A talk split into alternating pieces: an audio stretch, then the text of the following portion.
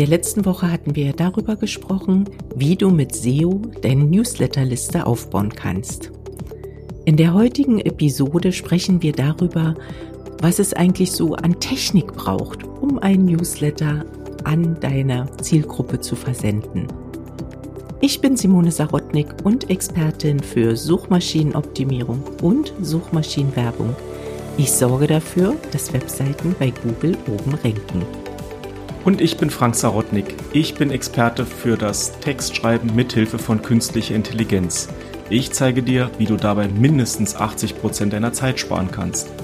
Außerdem sorge ich dafür, dass die Technik, die man für das Online-Business benötigt, richtig funktioniert. In der letzten Woche haben wir ja über Newsletter allgemein gesprochen und heute wollen wir mal ein bisschen tiefer in die Technik einsteigen. Frank, dafür bist du ja unser Experte für die Technik und das Aufsetzen der, der, der Newsletter, der verschiedenen Möglichkeiten. Mhm. Ich kann mich gut dran erinnern, als wir uns ja beschlossen haben, intensiv eine Newsletterliste aufzubauen, dass wir dort sehr gründlich am Anfang überlegt haben, ja, wie machen wir das eigentlich? Mit welchem System arbeiten wir? Mit welchem CRM-System arbeiten wir? Und auch mit welchem, ja, Versender arbeiten wir zusammen? Und da steckt der Teufel doch schon im Detail. Also es ist, glaube ich, ganz wichtig, dass wir dieses Thema heute auf der Agenda haben. Ja, absolut. Wir haben ja vor mehreren Jahren angefangen und damals war es ja so, dass man überhaupt erstmal verstehen musste, was ist ein Newsletter, wie baue ich den überhaupt ein, wozu brauche ich den. Das hatten wir ja alles in der letzten Folge auch soweit erklärt. Und dann ging es ja an die Umsetzung. Also allein von dem Wissen, dass ich einen Newsletter brauche, habe ich ja noch keinen. Also geht's los. Fängt man erstmal an. Natürlich kommt man auf die bekannten Anbieter wie Active Campaign oder GetResponse und arbeitet sich dann da erstmal rein und schaut sich das Ganze an. Also das sind sozusagen Anbieter, die quasi ready to use sind. Du meldest dich an, du schreibst deinen Newsletter, du kümmerst dich nicht um den Versand und du kannst damit jetzt erstmal arbeiten. Die Einbindung an die Webseite ist relativ entspannt über ein paar, paar einfache Schritte. Aber, wie du schon gesagt hast, der Teufel steckt im Detail. Sobald man nämlich dann ein bisschen einsteigt und an dem Zeitpunkt, als wir eingestiegen sind, war ja auch so das Thema DSGVO so richtig groß in, äh, aufgehangen. Da stellst du dann halt fest, dass bei Active Campaign damals noch nicht ganz so die DSGVO umgesetzt war. Da war dann halt so, ja, in den Verträgen, da steht dies, da steht jenes. Das waren wahnsinnig viele Unsicherheiten, die dort äh, so eine Rolle spielten. Das ist so das eine Thema. Ne? Also DSGVO sollte man halt schon beachten. Da hat sich natürlich in der letzten Zeit auch viel getan. Also du kannst dann auch die entsprechenden Verträge abschließen, aber das ist halt dann, äh, muss man halt auch lesen, verstehen und auch umsetzen können. Aber das, was ich viel spannender fand bei den ganzen Anbietern, war äh, die Preisstruktur. Und da ist es natürlich so, dass die ganzen Anbieter, äh, wie sie eben da sind, haben halt so eine Preisstruktur, die suggerierte erstmal, dass es alles super günstig ist. Ja, so die ersten 100, 200, 500 äh, E-Mail-Kontakte sind halt dann immer recht günstig. Und das lockt einen natürlich, weil man sagt, okay, habe ich halt erstmal keine Kosten und kann ich damit dann gut anfangen. Aber wenn du dir dein Business einmal perspektivisch vorstellst und sagst, okay, ich brauche eben wirklich 2000, 3000, 5000, 10.000 oder 20.000 Abonnenten, um mein Business richtig am Rollen zu halten, dann wird es richtig teuer. Und das muss man eben einfach sich auch vor Augen führen, wie äh, schnell dann dort die Preise steigen. Und ich fand das bei den Anbietern, die ich damals getestet habe, eben dann von der Perspektive her sehr, sehr teuer. Also wirklich, das kann man einfach nur so sagen. Und letztendlich hatten wir beim, im, in der letzten Folge eben auch darüber gesprochen, dass ja letztendlich der Newsletter so eine Grundlage eben im Business ist und ich eben wirklich dort viele Leute drin haben muss, um eben dort auf meine entsprechenden Conversions zu kommen und so weiter. Und deshalb fand ich, dass die fertigen Anbieter wie Active Campaign, Mailchimp, Sendinblue, Clever Reach, da musste ich eben wirklich mit Spitzenbleistift rechnen, ob das für mich das Richtige ist. Und damals haben wir entschieden, dass das perspektivisch auf die Perspektive von drei bis fünf Jahren eigentlich nicht das ist, was wir haben wollten. Und deshalb fiel dann irgendwann die Entscheidung, was gibt es noch am Markt? Ja, weil wir ja mit WordPress arbeiten, habe ich halt sehr intensiv und sehr detailliert nach einem WordPress-Plugin gesucht. Einfach aus dem Grund, weil ich der Meinung bin und war, in dem Moment, wo ich das alles in der WordPress-Oberfläche habe, kann ich eben natürlich meine, brauche ich meine Oberfläche nicht verlassen, was sich jetzt im Übrigen im Nachgang bewahrheitet hat. Also ich habe das halt integriert und wir arbeiten mit dem Plugin Fluent CRM. Das ist quasi ein Plugin, was sich absolut entspannt in WordPress mit einbinden lässt und ich habe alle Daten bei mir und in meiner Hand und kann damit halt sehr, sehr schnell arbeiten und muss auch nicht auf Active Campaign warten. Also da ist ja die Oberfläche auch mal so ein bisschen langsam und du musst hin und her wechseln und äh, so verschiedene Sachen beachten. Wunderbar, das klingt schon mal gut. Ich will noch mal kurz am Rande darauf hinweisen, auch wenn wir hier Tools nennen und die Namen dazu, ist das hier keine Werbesendung. Ja, absolut, ja. Wir, wir, wir sprechen nur aus, womit wir arbeiten. Also ist es als Nichtwerbung gekennzeichnet hiermit. Ja, genau. Was du, du gesagt hast. Aber für mich erhob sich gleich mal die Frage, was ist denn mit denen, die jetzt nicht mit WordPress arbeiten? Also da kann ich nur sagen, wenn du mit einem anderen System arbeitest, kannst du halt wirklich nur versuchen zu schauen, ob es innerhalb des Systems irgendeine vernünftige Newsletter-Funktion gibt. Oder aber du wechselst auf einen der externen Anbieter, wie gerade genannten. Das musst du dann halt selbst entscheiden. Da sieht man mal, wie komplex das ist, im Vorfeld die richtige Strategie auszuwählen und die, die richtigen Tools zu verwenden. Ja. Weil Newsletter hat ja eigentlich, also bei diesen ganzen Aufgaben am Anfang glaube ich, wird der Newsletter ja ursprünglich sehr stiefmütterlich behandelt, so dass da vielleicht gar nicht drüber nachgedacht wird. Ne? Und aber das, dieses Zusammenspiel, der Newsletter-Tool, ja, Tool zum Bauen der Webseite, dass das zusammenspielt, das muss man erstmal im Kopf haben. Und gerade wenn du am Anfang stehst, dann denkst du dir ja, ein Newsletter ist erstmal ein Brief, den du zu einem bestimmten Zeitpunkt in einer bestimmten Häufigkeit verschickst. Dem ist aber nicht ganz so. Also prinzipiell ist die Funktionalität schon genau die, die ich gerade beschrieben habe. Aber wenn du ein gutes Newsletter-Tool hast, dann kannst du halt anfangen, deine Zielgruppe oder dein, dein Auditorium oder die Abonnenten, so muss ich sagen, die Abonnenten zu clustern, denen sogenannte Tags zu vergeben, dass du die eingruppierst in bestimmte ja, Gruppen, dass du verschiedene Listen hast und dass du dann ganz zielgerichtet das Auditorium ansprichst, welches höchstwahrscheinlich für dein Angebot in Frage kommt.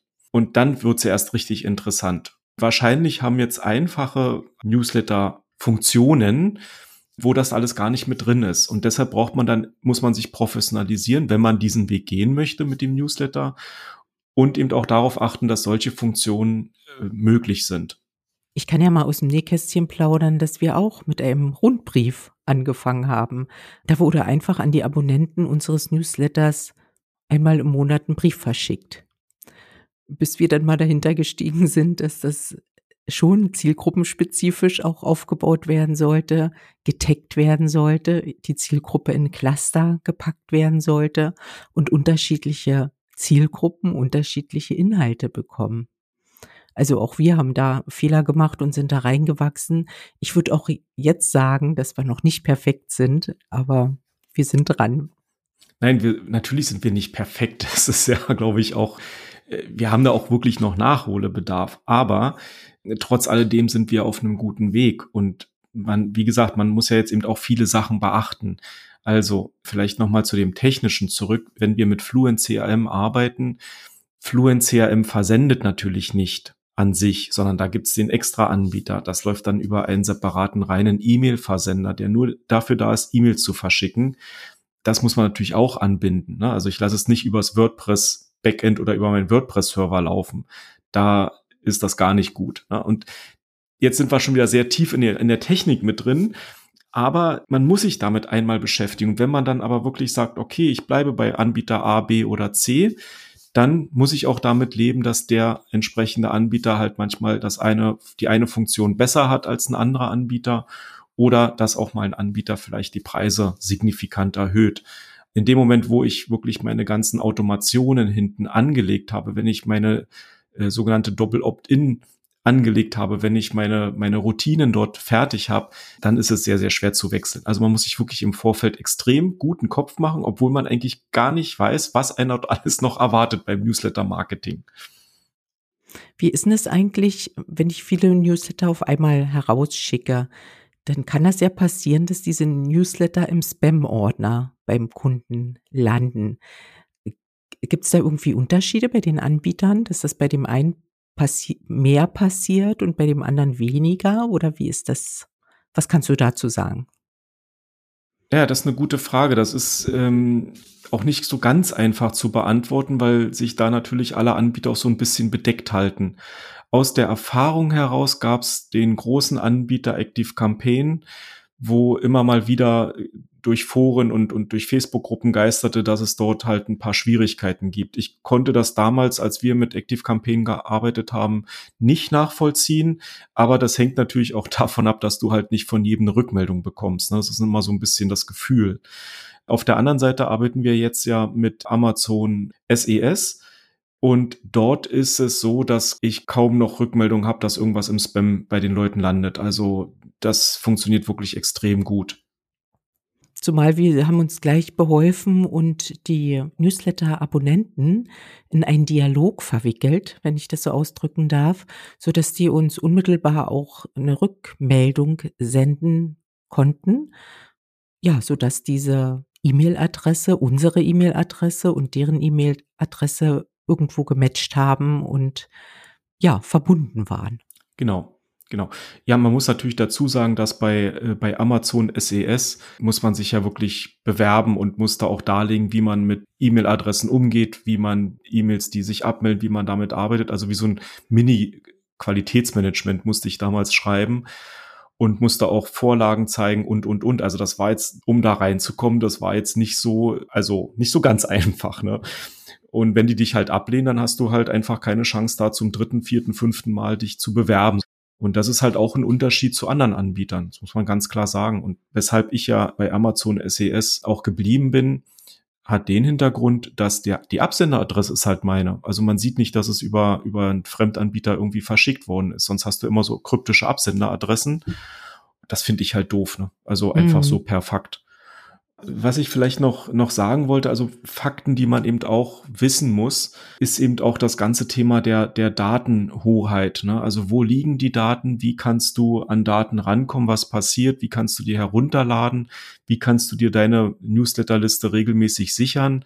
Auch darüber muss man unbedingt nachdenken, ne? weil das ist halt schon das, das Gold deiner Company. Also loyale Newsletterliste ist wirklich extrem viel wert und du musst auch wissen, was tust du, wenn dein Anbieter aus irgendeinem Grund irgendetwas tut, was dir nicht gefällt? Also wie sicherst du deine Daten? Wie kriegst du die Daten aus dem System auch wieder heraus? Ja. ja. Genau, das ist ja der Nachteil dann eben bei Social Media und Co., dass, dass die Daten nicht dir gehören. Während deshalb solltest du ja auch eine Newsletterliste aufbauen, damit halt die Daten, die freiwillig zu dir gekommen sind, auch bei dir bleiben. Ja, finde ich total wichtig. Ja, das ist ein guter Aspekt. Zu dem, zu dem ganzen Thema des Versandes wollte ich noch zwei, drei Sachen sagen. Also, wenn man jetzt sich für einen externen Anbieter entscheidet, dann hast du da natürlich, wie gesagt, die Garantie, dass deine E-Mails auch versandt werden. Du musst halt gucken, was ist mit DSGVO. Wenn du es intern machst, musst du diese Anbindung halt technisch irgendwie lösen. Und die schlechteste Lösung ist, über den eigenen Webserver zu versenden, weil das ist gar nicht gut. Also will ich jetzt auch gar nicht tiefer eingehen, aber das hängt dann damit zusammen, dass die Reputation des Servers unter Umständen sehr schnell, sehr stark leidet und du vielleicht auch vom Hoster dort eine rote Karte äh, bekommst. Und deshalb muss man halt technisch, wie gesagt, anbinden auf einen reinen Versender, den man halt extern sucht. Da gibt's neben Amazon SES e eben auch noch andere Unternehmen, die rein den Versand organisieren. Und das muss man halt ja anbinden und man muss auch ein bisschen das technische Verständnis mitbringen und vielleicht auch einen Kick Zeit, die man da investiert, die muss man halt mitbringen. Ne? Das ist einfach so. Die grundlegenden Entscheidungen, die muss man wirklich sich sehr am Anfang überlegen, wo will ich mit meiner Newsletterliste hin und welche Sachen muss der Newsletter haben. Das ist ganz, ganz wichtig am Anfang. Ja, das ist ein schönes Abschlusswort. Ich glaube, wir haben wieder viel zu tun jedes Mal, wenn wir unseren Podcast machen, wartet Arbeit danach auf uns. ja, absolut, ja. ja, und wahrscheinlich nicht nur auf uns, sondern auch auf unsere Zuhörer. In diesem Sinne, lasst schnell ein Like da, einen Daumen hoch oder schreibt auch gerne einen Kommentar oder schreibt uns direkt an. Und ich verabschiede mich und sage Tschüss.